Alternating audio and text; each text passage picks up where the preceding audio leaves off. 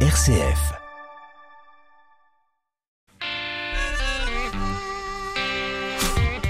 Bonsoir et bienvenue à toutes et à tous dans le 18-19 régional. 99% des besoins quotidiens des Français passent par eux, les transports routiers. Transports routiers touchés de plein fouet par la guerre en Ukraine, le prix du carburant s'est enflammé. Conséquences directes hein, pour les entreprises de la région, eh bien on fait le point avec notre invité ce soir, Jacques Sorlin, délégué général de la FNTR, la Fédération nationale des transports routiers en Auvergne-Rhône-Alpes. Et puis on vous amène dans la forêt en pleine nuit chaque soir dans le feuilleton de la semaine. Didier Rodriguez suit des fédérations de chasseurs. Objectif, le comptage des animaux sauvages. Rendez-vous à 18h50 pour le deuxième épisode de ce feuilleton. Et puis votre rendez-vous d'actualité, c'est à 18h30 en compagnie de Charlotte Mongibaud. Bonsoir Charlotte. Bonsoir Corentin, bonsoir à toutes et à tous. quels sont les titres de l'actualité ce soir? Trois restaurants en Auvergne-Rhône-Alpes viennent d'obtenir une étoile du guide Michelin. Le nouveau palmarès est en train d'être dévoilé en direct de la ville de Cognac. On fera le point sur les nouvelles étoiles dans le journal. Les restaurateurs, eux, sont toujours inquiets quant à la main-d'œuvre qui se fait rare. Les chefs étoilés ou non cherchent des solutions, on en parlera en Auvergne. Et puis la commission indépendante sur l'inceste et les violences sexuelles faites aux, faites aux enfants fait escale à Lyon cet après-midi. Une réunion publique est en cours pour recueillir des témoignages. Plus de détails dans le journal régional. On fera aussi le point sur votre météo. Demain du soleil, toujours du soleil, Corentin. Merci beaucoup et à tout à l'heure 18h30 pour le journal. Dans 5 minutes, exploration des sols dans notre reportage du jour au cœur d'un élevage de vers de terre. Mais tout d'abord, direction pour le clin d'œil positif. 18-19, une émission présentée par Corentin Dubois. Et comme tous les soirs, on commence cette émission par le clin d'œil positif d'une des rédactions d'Auvergne-Rhône-Alpes. Aujourd'hui, direction la Haute-Loire. On retrouve Martin Obadia. Bonsoir Martin. Bonsoir Corentin. Et ce 22 mars est la journée mondiale de l'eau. Son but, sensibiliser à la préservation de cette ressource et ses enjeux hein, dans les années à venir. À cette occasion, des animations ont eu lieu sur l'ensemble du territoire et notamment à Issingeau, en Haute-Loire. Le lycée agricole Georges Sand a proposé un bond dans l'avenir. Oui, Corentin, et plus précisément en 2050, élèves, enseignants et personnels se sont projetés au 22 mars 2050 pour voir quelles seraient les conséquences de l'absence d'une action pour préserver l'eau. L'ensemble des cours ont été supprimés, ils ont été remplacés par des activités très variées, tables rondes, conférences, jeux, expositions. L'ensemble a été encadré par une cinquantaine d'intervenants qui ont partagé leurs expériences et leurs réflexions sur l'eau, comment la protéger, l'économiser et la recycler. Et Martin, les animations se limitent-elles uniquement à la thématique de l'eau?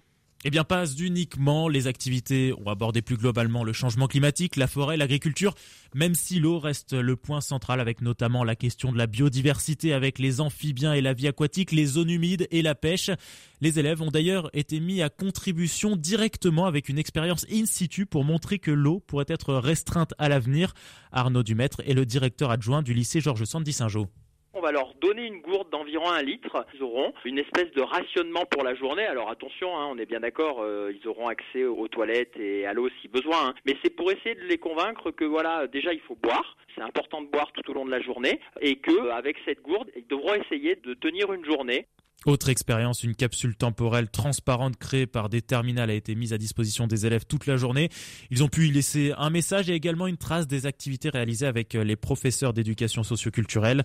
Elle a été scellée, elle sera ouverte dans 28 ans, c'est-à-dire le 22 mars 2050. On a un peu le temps. Et quel est l'objectif de, de plonger les élèves, les professeurs et le personnel comme ça dans l'avenir?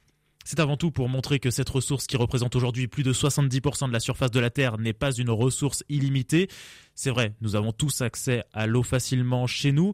Il suffit de tourner le robinet et elle coule, mais ce n'est pas le cas partout dans le monde. Il est donc nécessaire de sensibiliser la jeune génération à la nécessité de préserver l'eau. Arnaud Dumaître. On a la chance euh, dans notre pays d'avoir l'eau en accès illimité et qu'en fait euh, aujourd'hui euh, dans la plupart des pays du monde c'est pas le cas et on va essayer de réussir ça en les sensibilisant à, la ressource qui est aujourd'hui épuisable puisque pour le rappeler l'eau douce dans le monde c'est 3% et nous en fait les humains on n'utilise que, que cette quantité là pour s'alimenter et fonctionner. Donc c'est vrai qu'aujourd'hui on a besoin de former les générations futures et vu qu'on est quand même dans un établissement à presque 500 élèves on s'est dit que c'était un un, bon moment de sensibilisation. Et l'équipe pédagogique de rappeler que l'accès à l'eau dans les prochaines années sera euh, différent pour tous. Merci beaucoup Martin Obadia, toujours important de, de rappeler, de sensibiliser sur cette question-là. Merci beaucoup d'avoir été avec nous. Merci beaucoup Corentin, à bientôt. Et on vous emmène au cœur d'un élevage singulier ce soir, celui des lombriques, dans une friche industrielle près de la gare de Montmélian, Savoie. Rudy Lauberton produit depuis plus de dix ans des endives, des champignons et des vers de terre. Licencié économique, cet autodidacte nous fait découvrir sa ferme lombricole qui fonctionne presque en circuit fermé. Un reportage d'Anne-Charlotte de Bec de Lièvre.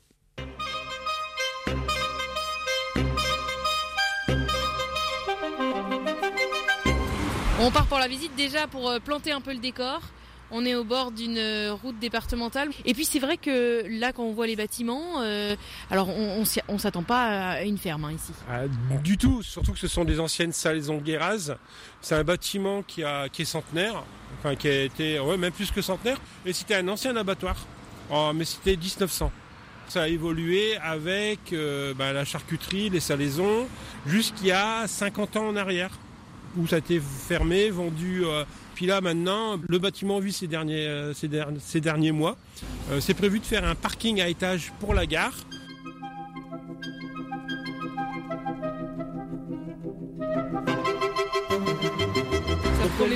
L'élevage des verres se fait là, hein, d'accord Ok, juste sur le devant de la ferme. Nos, nos verres, ils sont, sont, dans un tas de compost hein, qui, est, qui, est, qui est fait avec les déchets les déchets champignons, les déchets d'endives, et aussi tous nos papiers qu'on peut recycler qui sont au contact alimentaire. On remet tous nos papiers dedans. Et nous, grâce à ce système-là, sur la production totale, on n'a que 2% de déchets. Ce sont des sachets plastiques qui entourent les bottes de champignons. Là, on entretient une partie où on va rassembler, on va essayer de garder grouper les verres. C'est-à-dire qu'on va amener tous les jours, on amène nos déchets au même endroit. Et au bout d'un moment, ben, les verres, ils sont dedans.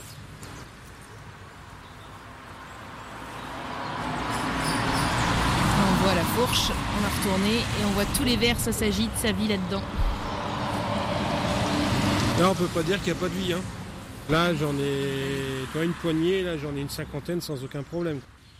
Tout mignon, hein tout mignon ça. Hein Ils sont au milieu des, voilà, des petites feuilles d'endive et puis euh, bah, du compost qui reste. Des champignons, du compost qui est encore. Bah tiens, là, on a même un œuf là. Un cocon avec euh, en forme de poire, un petit peu citron, même plutôt citron.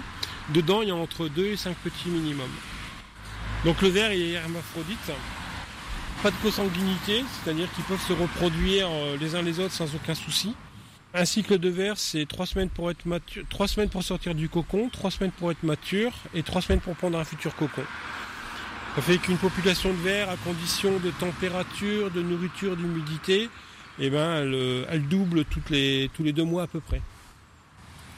Et alors, euh, c'est quoi votre débouché justement sur euh, avec euh, sur les verres ben, On a inventé des lombricomposteurs en bois qui, contrairement aux lombricomposteurs en plastique, ne peuvent pas être dehors. Là, les lombricomposteurs en bois, ils peuvent être à l'extérieur. Et on a de l'esthétique. On a intégré un mini jardin dessus. donc les gens, ils peuvent, ils peuvent cultiver sur leur balcon ou dans la cuisine et donc continuer à faire la transformation de leurs déchets organiques à la maison. Donc les débouchés, ben, c'est ça. Et puis bon, quand les verres, bah, c'est pour moi faire mon compost, pour me faire pousser mes endives dessus. Et donc c'est plus pour le, c'est beaucoup aussi pour le système euh, de, l'entreprise, voilà, ça fait, voilà, gérer... voilà, gérer les déchets.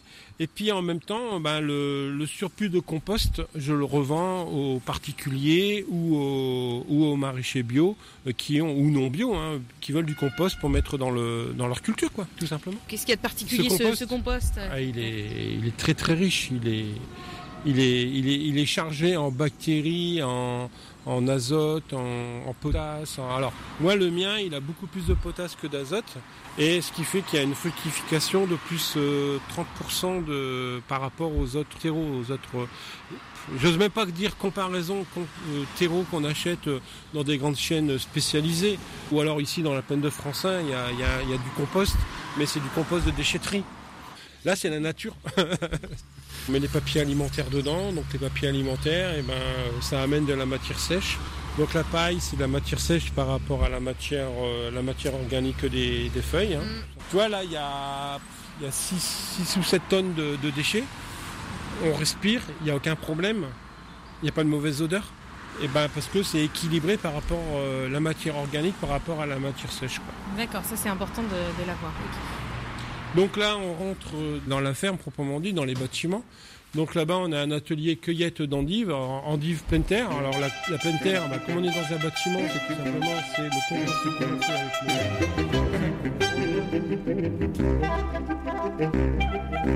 le...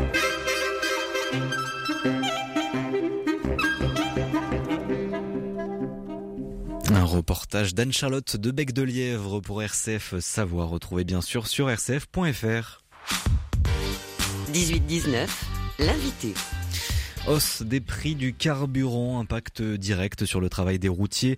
Les entreprises de transport routier voient leurs dépenses augmenter depuis plusieurs mois, des prix qui flambent encore plus depuis la guerre en Ukraine.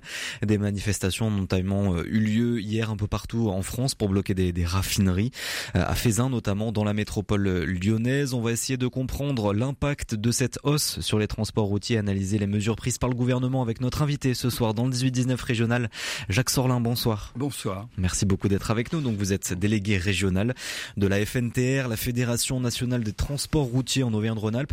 Euh, déjà, vous, n'avez pas participé à, à ces blocages des, raffineries, à ces manifestations, Jacques Sorlin? Alors, on n'a pas participé puisque notre fédération était donc en négociation avec le gouvernement. Nous le sommes toujours. Et donc, tant qu'on négocie, euh, ben voilà, on, on ne va pas sur le terrain. Euh, pour l'instant, nous n'y sommes pas allés et on espère ne pas y aller, mais on est quand même très préoccupé pour l'avenir des entreprises. Ça ne veut pas dire que vous êtes d'accord avec ces mesures qui ont été annoncées. Les mesures sont pour nous des mesurettes. Hmm. Je vous donne quelques chiffres. Un camion, ça consomme 30 litres au 100. Ça fait 10 000 km par mois. Donc euh, les trésoreries des entreprises sont exsangues. Euh, moi, j'ai des entreprises et des chefs d'entreprise qui me disent euh, ne, qu'ils sont pas sûrs de finir le mois de mars ou le mois d'avril. Mmh. Donc c'est vraiment c'est vraiment très très très préoccupant et on a besoin de mesures qui soient beaucoup plus efficaces pour essayer de rétablir les trésoreries des entreprises qui sont exsangues. Donc les mesures annoncées par le gouvernement se sont faites en, deux temps. Le Premier ministre Jean Castex avait annoncé mercredi dernier un plan de résilience pour l'économie française, prêt garanti par l'État, avance sur trésorerie, chômage partiel ou encore des reports de charges. Euh, des mesures qu'on avait pu voir d'ailleurs hein, pendant la crise sanitaire, mais aussi euh, la réduction de 15 centimes d'euros par litre de carburant hein, qui s'appliquera à partir du 1er avril. Euh, ces mesures n'étaient pas satisfaisantes pour vous, pour les entreprises de transport routier? Alors, encore une fois, on a parlé de mesures, il y a eu des effets d'annonce. Les 15 centimes, on ne sait pas comment ils vont être attribués. Euh, si les pétroliers augmentent de 15 centimes, euh, donc euh, le coût à la à la pompe, euh, donc l'effet sera sera négatif. Donc euh, pour l'instant, nous sommes dans le flou artistique. On continue de négocier. les transporteurs donc ont des attentes importantes. Et pour l'instant, donc on n'est pas capable de leur répondre. Donc euh, voilà, c'est. Je pense qu'il faut que le gouvernement prenne la mesure du problème et soit beaucoup plus à l'écoute de cette profession euh, qui représente 400 000 emplois 40 000 entreprises, 40 000 entreprises qui ont donc 80% ont moins de 20 salariés. Donc euh, voilà, faut savoir si on veut faire marcher notre tissu local, préserver nos entreprises et nos emplois, ou alors tout laisser partir euh, vers des pavillons étrangers, ce qui est déjà le cas chez nous. Et le chômage partiel, ça peut pas, pendant un temps, hein, partiellement euh, aussi, permettre de survivre pour ces petites entreprises en région? Le chômage partiel, c'est effectivement donc une bonne chose si les entreprises sont obligées de s'arrêter. Mais là, le problème, c'est qu'on a du travail. Donc, euh, les entreprises euh, veulent travailler. Euh, on a déjà supporté la crise Covid. 20% des effectifs ont été arrêtés. Ça a coûté très cher aux entreprises. Et donc maintenant, si on peut pas travailler parce que à chaque fois qu'on sort un camion, on perd de l'argent, c'est le cas. On travaille à perte. Donc le chômage partiel n'est pas la solution. Quels sont les risques? Les risques, ce sont des dépôts de bilan à la chaîne. Le, les entreprises euh, donc euh, euh, maintenant donc euh, ne peuvent plus supporter euh, d'autres augmentations.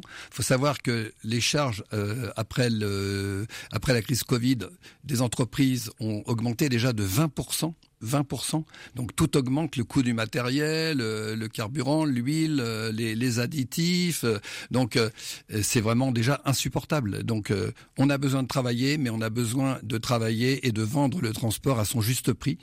Sinon, on ne fait que nous précipiter vers le gouffre. Euh, le gouvernement qui a réagi tout de même, hein, puisque des négociations ont eu lieu vendredi dernier avec la ministre des Transports et les organisations professionnelles de la branche.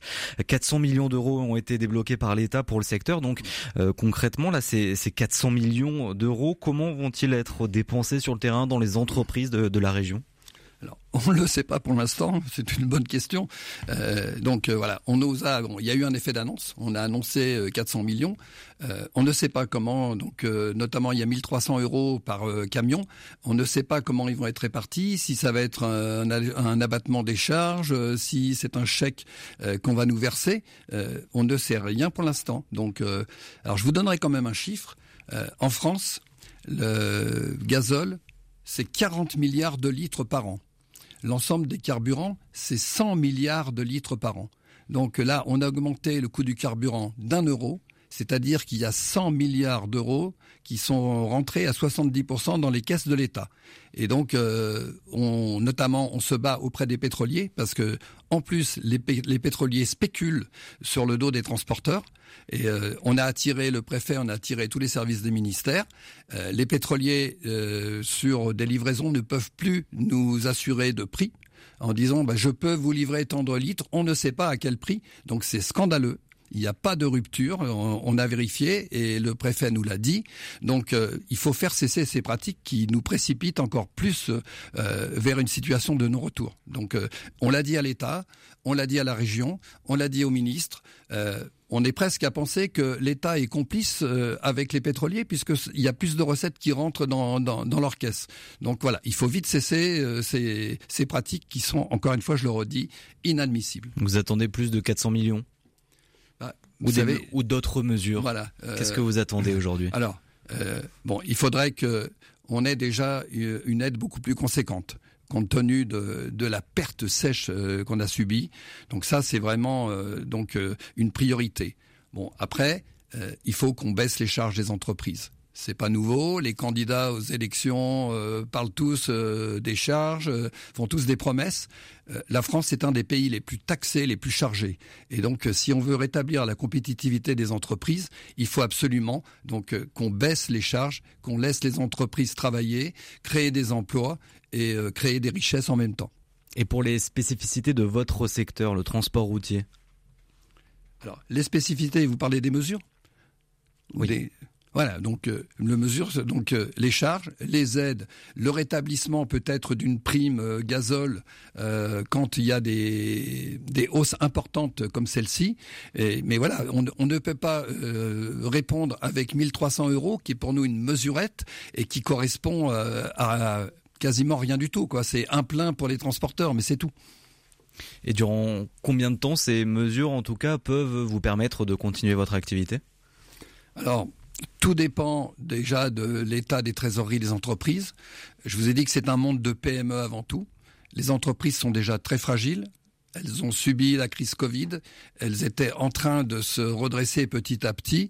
Euh, c'est ce qui nous fait peur les entreprises ne sont pas en capacité d'absorber des telles, des telles hausses sans être indemnisées. Il faut qu'on reconnaisse euh, le côté stratégique de notre profession. Vous l'avez dit tout à l'heure, 99% des besoins quotidiens des Français sont transportés par la route. Si les transporteurs sont obligés de s'arrêter, les conséquences seront terribles pour l'économie, pour la distribution et, et notamment pour les citoyens.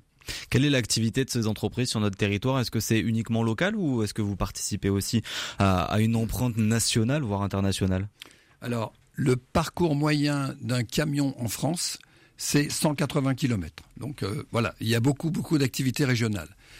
Après, il y a de l'activité nationale avec des lignes euh, donc nationales, Paris-Lyon, Paris-Lille, enfin, et euh, une partie d'international donc l'international, on en a de moins en moins puisque on a perdu progressivement nos parts de marché puisqu'on est plus compétitif et qu'il y avait il y a des pavillons étrangers qui sont donc euh, mmh. en France qui sont chez nous et qui sont en train de nous rafler tous nos marchés intérieurs. on en parlera avec vous euh, dans quelques instants un petit peu plus de ce marché européen. Jacques Sorlin, délégué régional de la FNTR, la Fédération nationale des transports routiers en Auvergne-Rhône-Alpes. Vous restez avec nous. On se retrouve dans une dizaine de minutes après le journal régional. Chaque mois, RCF donne la parole à ceux qui ont le plus besoin d'écoute. Dans Vous avez dit fragile, qu'ils soient malades, précaires, migrants ou âgés, ils témoignent de leur joie de vivre, de leur rencontre et expriment leur espoir. Vous avez dit fragile en partenariat avec l'association Participation et Fraternité. Programmation complète sur rcf.fr. 18h30, il est l'heure du journal régional sur RCF. Et l'actualité vous est présentée par Charlotte Mongibaud. Bonsoir Charlotte. Bonsoir Corentin, bonsoir à toutes et à tous. Trois restaurants en Auvergne-Rhône-Alpes viennent d'obtenir une étoile du guide Michelin, mais pas de troisième étoile par contre pour l'auberge Paul Bocuse. On fera le point sur le nouveau palmarès. Les restaurateurs, eux, sont toujours inquiets quant à la main-d'œuvre qui se fait rare. Les chefs étoilés ou non recherchent des solutions. On en parlera en Auvergne. Et puis la commission indépendante sur l'inceste et les violences sexuelles faites aux enfants organise en ce moment même une réunion publique à Lyon. Les détails. On fera aussi le point sur votre météo. Du soleil toujours, du soleil demain.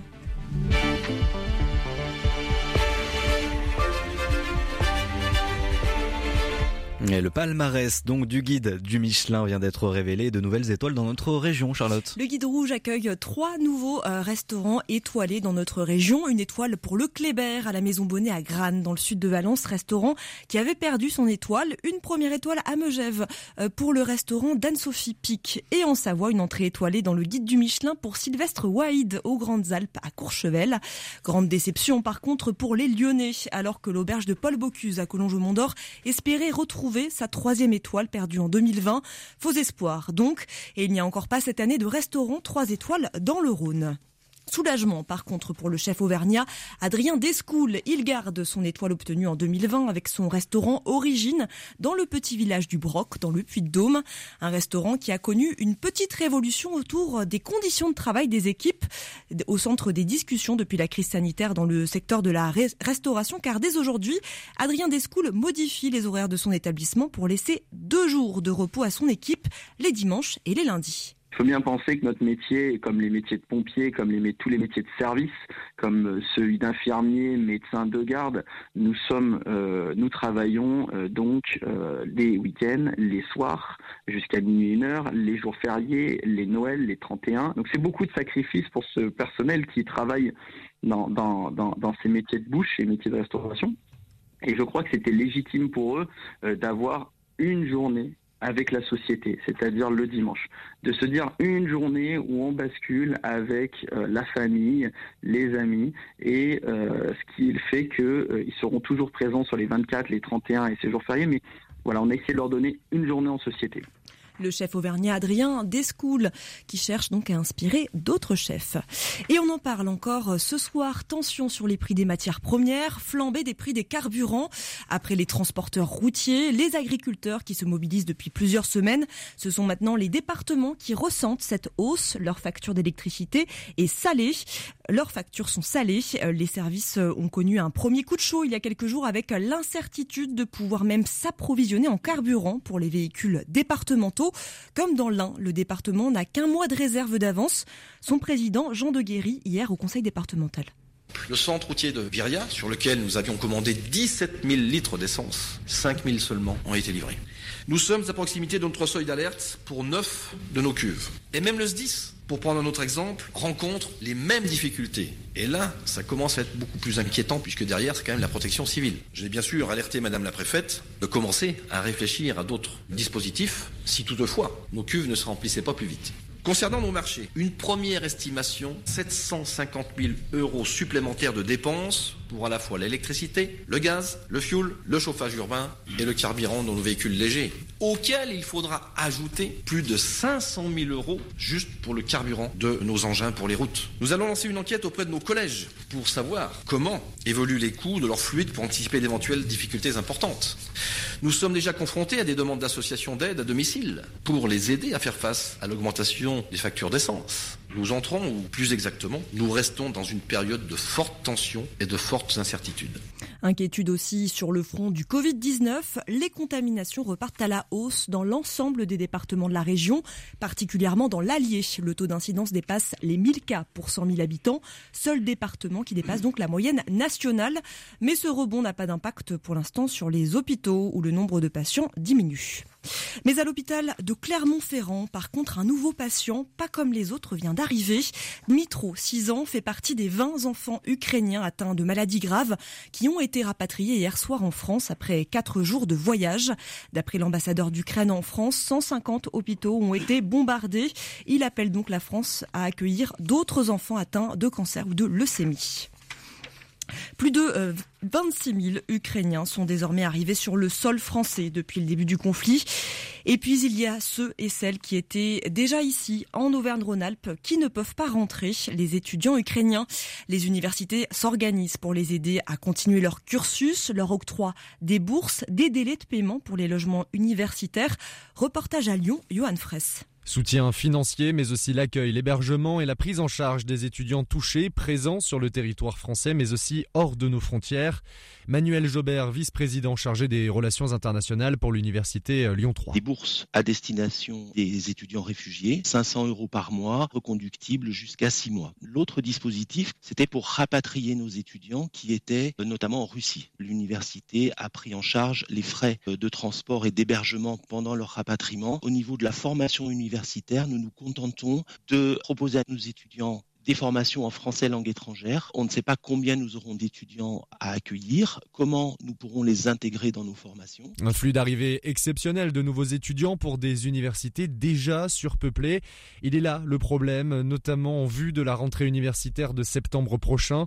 Jim Walker est vice-président chargé des relations internationales, cette fois-ci pour l'université Lumière Lyon 2. Les universités sont quasiment unanimes à effectivement rappeler à la ministre les difficultés que nous avons avons à assurer un accueil de qualité. Euh, il ne s'agit pas simplement d'accueillir, mais il s'agit aussi de former, bien entendu. La demande, elle est bien connue. S'agissant à la fois des crises humanitaires comme celle-ci, que la question euh, des capacités d'accueil de manière plus générale. Si on renvoie ça constamment aux seules universités, sous prétexte qu'on est autonome sur notre budget, on n'en sortira jamais. Et en parallèle, hein, une enquête lancée par le ministère de l'Enseignement supérieur est actuellement en cours pour connaître les capacités d'accueil d'urgence des différentes universités françaises. Et puis toujours à l'université, comment donner envie aux étudiants d'aller s'installer, d'aller travailler en zone rurale? C'est une question centrale alors que l'INSEE révèle que 20% des jeunes ruraux rejoignent la ville une fois la majorité atteinte. Pour éviter cette future désertion, l'université Savoie-Mont-Blanc propose à une centaine d'étudiants des stages en milieu rural, en France mais aussi à l'étranger. Les précisions de Vanessa Sanson. Le bonheur est dans le pré, c'est en tout cas la conviction de l'université Savoie-Mont-Blanc. En lien avec cinq autres universités européennes, l'USMB propose à ses étudiants des stages en milieu rural, un programme inclus dans le cursus qui répond à une réelle attente selon Amandine Fleurier, la responsable. Beaucoup de nos jeunes euh, de territoires de montagne bah, pensent qu'ils doivent partir pour trouver du travail, parfois par volonté, mais parfois à contre-cœur. Et bah, parfois, en fait, c'est plus sympa de, de faire cette expérience à l'étranger que sur son propre territoire. Et c'est ce qu'on a remarqué avec, euh, avec cette expérimentation. Et d'une durée de trois semaines à deux mois, ces expériences immersives se déroulent à l'étranger ou dans nos territoires de montagne. Le trajet est en tout cas intégralement pris en charge par l'université et l'atterrissage vaut le détour. Par exemple, l'année dernière, on a des étudiants qui ont gardé un troupeau de chèvres euh, au Portugal. Donc vraiment là, euh, perdus dans la montagne avec la seule compagnie des animaux, par exemple dans des offices de tourisme ou dans des communes pour euh, traduire des guides touristiques, euh, rebaliser des chemins de randonnée. À 21 ans, Thomas Onimus, étudiant en biologie écologie, a passé trois semaines en Roumanie l'été dernier. Son quotidien, élever des bisons, une aventure qui l'a marqué à vie. Déjà au niveau de la langue, on va dire que c'est un, plus de pouvoir aller euh, en immersion et de parler totalement anglais. Après au niveau de ma formation aussi, de voir un petit peu d'être auprès des gens qui qui ont, fait leur métier et puis qui sont sur le terrain tous les jours. L'université Savoie-Mont-Blanc recherche pour cet été des structures qui souhaiteraient accueillir dans le massif alpin des étudiants. Une évaluation leur sera demandée. Un reportage signé Vanessa Sanson. La commission indépendante sur l'inceste et les violences sexuelles faites euh, aux enfants fait escale à Lyon cet après-midi. Elle est venue recueillir les témoignages de victimes et c'est pour cela que la commission fait escale à Lyon, à l'université Lyon 2, pour une réunion publique qui a commencé à 17h et finira à 19h. L'une des priorités de la civise de cette commission indépendante sur l'inceste et les violences sexuelles faites aux enfants est d'écouter les victimes. C'est pour cela que ses membres font le tour des grandes villes de France. Nathalie Mathieu, coprésidente de la Civis, constate que l'un des intérêts majeurs d'organiser ce genre de réunion publique, c'est de briser une forme d'isolement dans lequel on s'enferme souvent, parfois persuadé à tort qu'on est la seule victime à vivre ces violences. Alors c'est évident que, enfin en tout cas les personnes nous le disent à l'issue des réunions publiques en disant euh, quand je suis arrivée j'étais pas sûre de pouvoir prendre la parole, j'étais pas sûre de vouloir témoigner. Mais en fait c'est le fait d'entendre dans la bouche d'autres victimes leur parcours de souffrance, euh, tout ce qu'elles ont vécu, les difficultés euh, dans leur vie personnelle, familiale, sexuelle, sociale, elles se disent mais moi aussi en fait c'est exactement ce que j'ai vécu et je tiens aussi du coup à témoigner. Donc c'est aussi un effet d'entraînement parce qu'il y a une grande similitude dans les parcours de vie. Des propos recueillis par Jean-Baptiste Cocagne. Chaque année, 160 000 enfants sont victimes de violences sexuelles, notamment d'inceste. Depuis plus d'un an, cette commission indépendante travaille pour formuler des recommandations de meilleure protection de l'enfance. C'est un festival de musique qui ne plaît pas aux riverains. Le Tomorrowland Winter a euh, commencé samedi, va faire danser 18 000 personnes pendant une semaine sur de la musique électronique à l'Alpe d'Huez, dans un site à plus de 3000 mètres d'altitude à la station de Loisan. Une semaine donc de festivités, mais pourquoi monter si haut et dans un lieu préservé? C'est le reproche porté par l'association de protection de l'environnement Mountain Wilderness, qui s'inquiète de la pollution atmosphérique et sonore provoquée par ce Tomorrowland Winter Festival. Et on termine ce journal dans le parc naturel régional de Chartreuse qui se dessine de nouveaux contours. Oui, à l'occasion du renouvellement de sa charte, le parc élargit son périmètre géographique et invite 17 communes d'Isère ou de Savoie à le rejoindre, à s'allier à ses ambitions, ses projets écologiques, économiques ou encore agricoles. Un processus important mais finalement assez logique pour Dominique Escaron, le président du PNR quand on commence euh, l'étude, il faut définir le, périmètre sur lequel on travaille. Et euh, cette fois-ci, donc, on a intégré un certain nombre de communes qui n'étaient pas euh, dans le parc et qui avaient leur place. Ça peut être Sainte-Marie-d'Alois, par exemple, dans le Grésivaudan, des, des communes de ce type-là. Tous les acteurs qui, qui sont amenés à, à, se positionner connaissent déjà le parc. On travaille déjà pour une raison ou une autre euh, avec le parc. Il y a finalement, euh, quand on va rencontrer les communes, euh, les, les, de communes, on s'aperçoit qu'on a déjà beaucoup de conventions, beaucoup de, de, choses ensemble. Parce que ici, on a créé un sentier de randonnée, parce que là, on les a intégrés dans Chartreuse Tourisme, qui porte les valeurs du tourisme en Chartreuse. Enfin, on trouve toujours plein de points communs. Donc c'est pour ça qu'aujourd'hui, bah, c'est un peu le le contrat de mariage, voilà, mais c'est pas pour ça qu'on s'aimait pas la veille. Et l'ensemble de ces communes néo-arrivantes ou non ont jusqu'au mois de juin pour voter pour ou contre leur présence au sein du parc. Et le printemps ne nous quitte plus, Charlotte. Oui, encore une belle journée nous attend demain. Du soleil, un temps clément dans toute la région Auvergne-Rhône-Alpes. Les températures, il fera demain matin 7 à Montélimar, 7 à Vichy, 8 à Lyon. Et puis l'après-midi, il fera entre 14 et 17 degrés. Merci beaucoup, Charlotte. Et on vous retrouve demain pour toute l'actualité régionale. Toujours à 18h30. Merci beaucoup. Le mercredi soir, dans l'émission On va bien s'entendre, un binôme composé d'un prêtre et d'un pasteur ou laïc avec une mission d'église vous écoute et répond à vos interrogations. Une heure d'écoute chrétienne de qualité pour se confier et avancer ensemble. On va bien s'entendre, animé par Delphine Krizanovska. C'est le mercredi à 21h sur RCF. 18-19, l'invité. Et l'invité ce soir dans le 18-19, c'est Jacques Sorlin, délégué régional de la FNTR, la Fédération nationale des transports routiers en Auvergne-Rhône-Alpes, dans la région, on l'a dit, des entreprises qui sont euh, touchées par cette hausse des carburants en raison bien sûr de la, crise de la guerre en Ukraine, mais aussi depuis plusieurs mois. Combien d'entreprises là sont touchées actuellement? Alors, dans la région, il y a environ 6000 entreprises, donc euh, ce qui n'est pas rien. Et euh, j'ai tendance à dire que 60-70% des entreprises sont en difficulté, ce qui n'est pas rien. Ça veut dire quoi en difficulté? Bah, En difficulté, donc euh, je disais tout à l'heure, elles n'ont plus de trésorerie, euh, elles ne peuvent plus donc faire face à leurs dépenses. Euh, les pétroliers qui spéculent sur notre dos livrent de moins en moins de carburant parce que bon, ils sentent que les entreprises ont plus la même capacité financière et euh, donc euh, il y a des risques maintenant de donc d'impayés. Donc c'est voilà, c'est une c'est une spirale euh, qui nous fait peur. ça, le carburant, donc les fournisseurs ou les, les qui nous lâchent, donc c'est vraiment, donc encore une fois, c'est vraiment très préoccupant.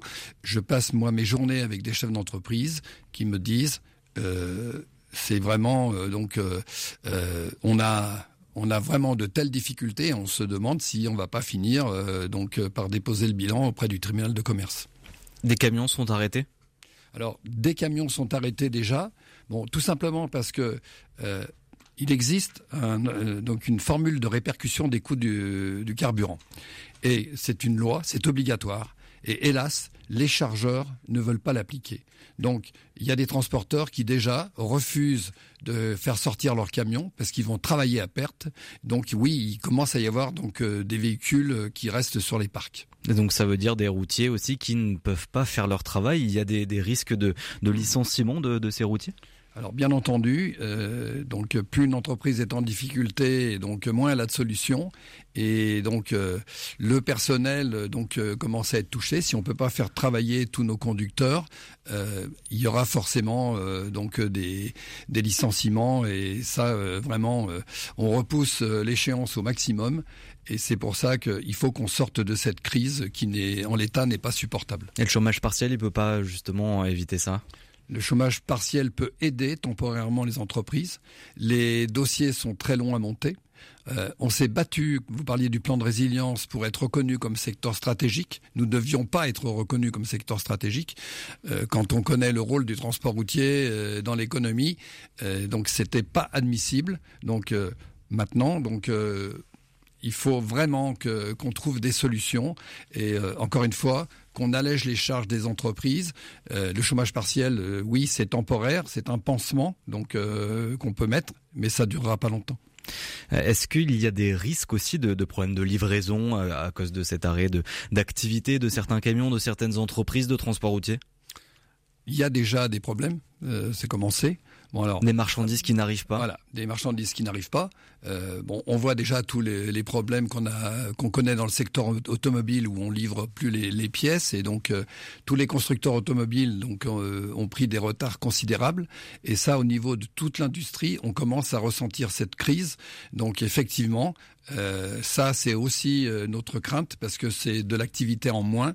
Et dans cette période-là, voilà, toute mesure qui s'ajoute, qui s'empile, fait que ça rend nos entreprises encore plus friables et, et donc vulnérables. Hmm.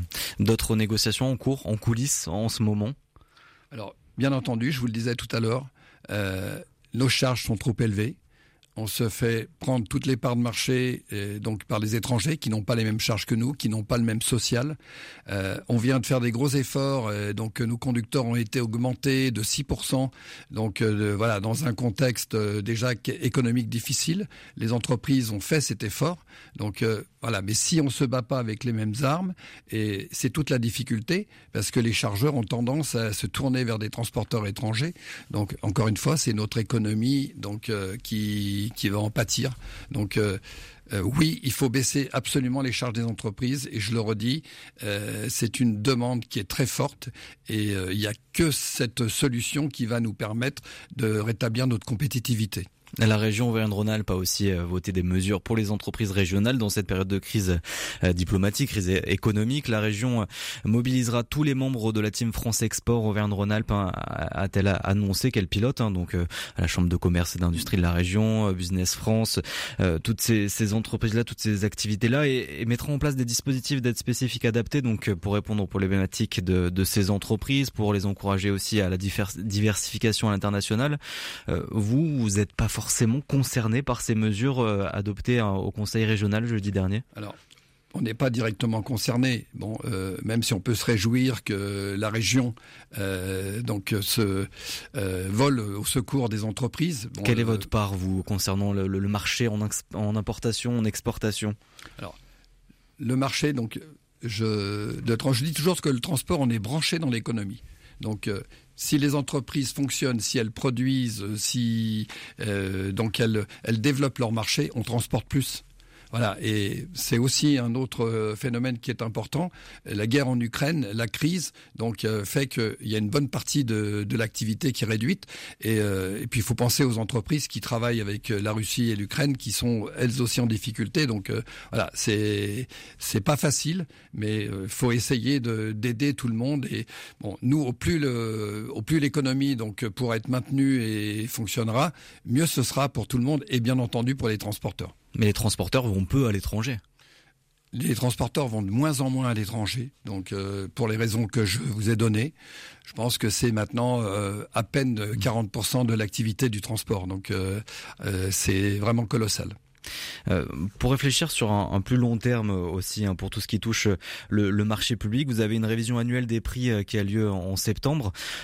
comment vous allez aborder ces négociations cette année? Le marché public, on est quand même moins touché. On euh, nous directement, on a une clientèle euh, qui est diversifiée. Donc très peu de marché public euh, dans le transport routier, hormis le TP. Donc là oui. Donc mais sinon. le marché est assez volatile justement parce que c'est une multitude d'entreprises, des commerçants, des industriels et donc voilà on est vraiment en, prise directe avec avec eux avec ces gens-là donc voilà, le, marché public, ça touche plus les transporteurs de voyageurs ou voilà, donc euh, ou toutes les grosses collectivités, ce qui n'est pas forcément le cas. Ce qui n'empêche qu'on a des très gros chargeurs et que ces chargeurs donc doivent accepter euh, donc la répercussion des coûts du gazole et c'est aussi une demande qu'on a faite auprès du préfet et le préfet nous a assuré que euh, les services de contrôle iraient dans ces entreprises si elles refusent donc cette surcharge gazole euh, tout simplement parce que c'est une loi et que on ne peut pas la refuser.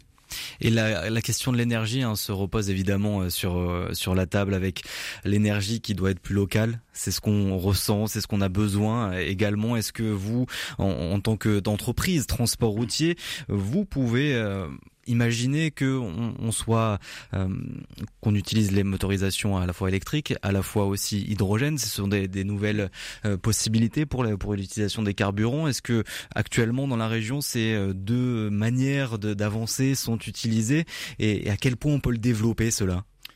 Bien entendu, les transporteurs sont donc concernés depuis très longtemps par la transition énergétique les, camions donc euh, ont réduit de 80% leurs émissions de gaz polluants en 20 ans.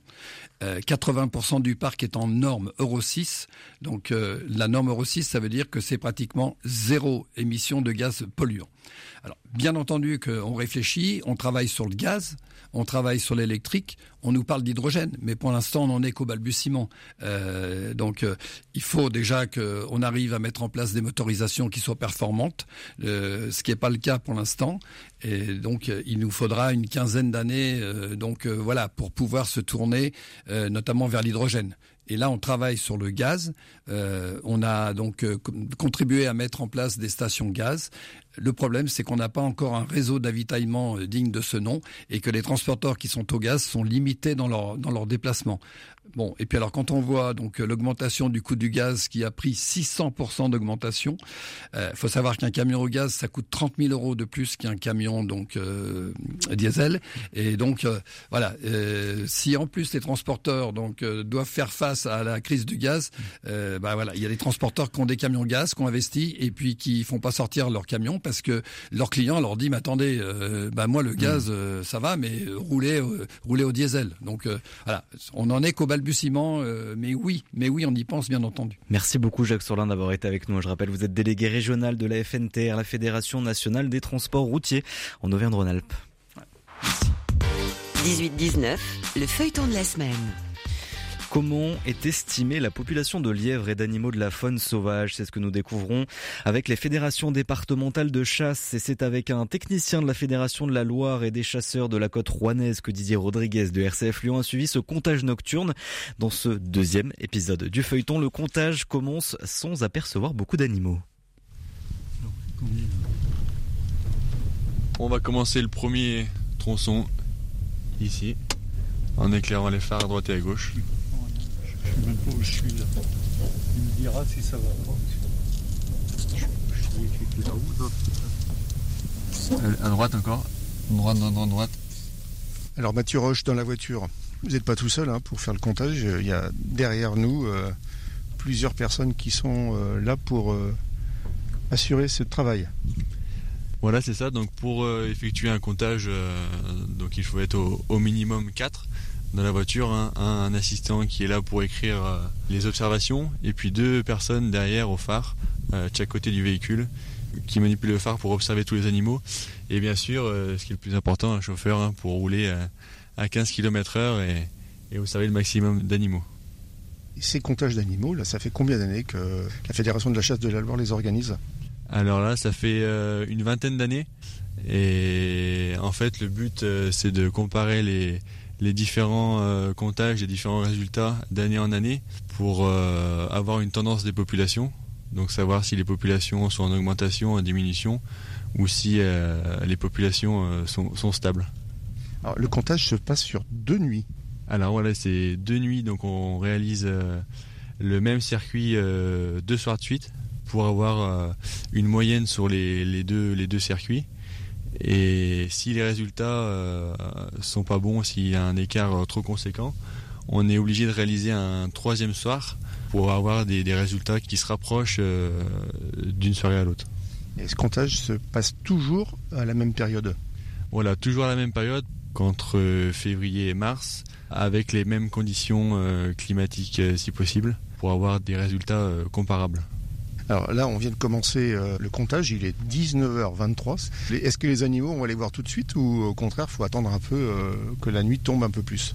Il commence à, faire nuit, Euh, les animaux sont, déjà de sortie. hein. Les lièvres sortent, à cette, heure-là pour se nourrir et pour se dépenser. Donc voilà, on a vu quelque chose d'ailleurs?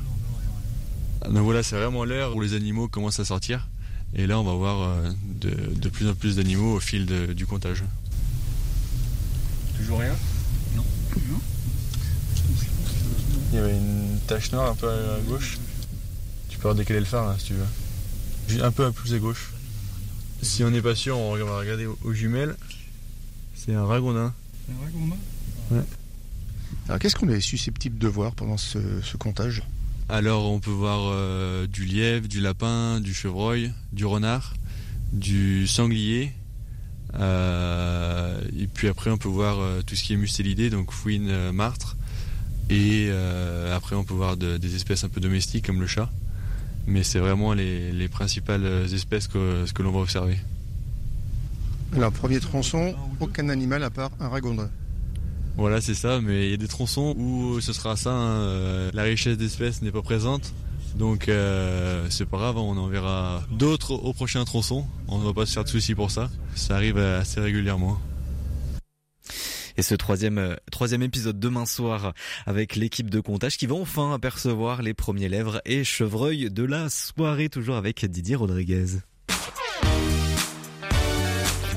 Et on termine avec Amélie, les crayons qui chantent avec les doigts, qui est un groupe porté par la voix d'Amélie, lyonnaise, chanteuse et autrice. Elle navigue dans un univers de poésie et de spectacle vivant.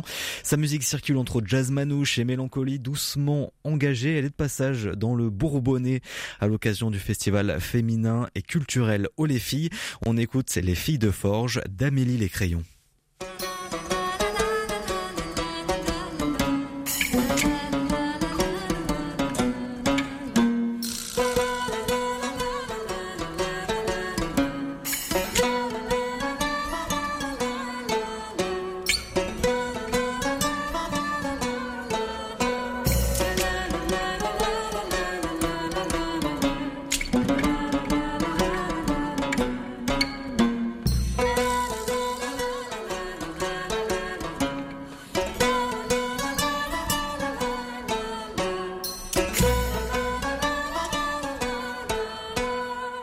Allez les filles, allez courage, on va y arriver. Car ce canot de sauvetage s'appelle liberté. La prison est trop loin derrière pour y revenir. Et le confort de la galère nous fait vomir. Alors allez les filles, courage, c'est notre chance. Que ce bateau ait fait naufrage à mille de la France. Ramons ensemble jusqu'en nage, chantons à pleine gorge. Que les sirènes se tiennent sages, bras de ton pense à la vie qui s'adoucit quand il y a l'amour qui cogne. Allez, allez, les filles, courage, même sans le pied marin. Nous avons l'âme du voyage et nos deux mains, ça suffira pour C'était Amélie Les Crayons en concert donc le 24 mars à 20h30 à Islea à Averme dans le Bourbonnais du côté de l'Allier donc. Et c'est la fin du 18-19. Merci à toutes et à tous de nous avoir suivis. Merci à toutes les équipes de RCF d'Auvergne-Rhône-Alpes qui ont participé à cette émission. À Benoît Lotte qui réalise cette émission du 18-19 tous les soirs. Tout de suite, l'actualité nationale et internationale présentée par Baptiste Madinier. Nous, on se retrouve demain comme d'habitude à 18h10. Très belle soirée à toutes et à tous et surtout, prenez soin de vous.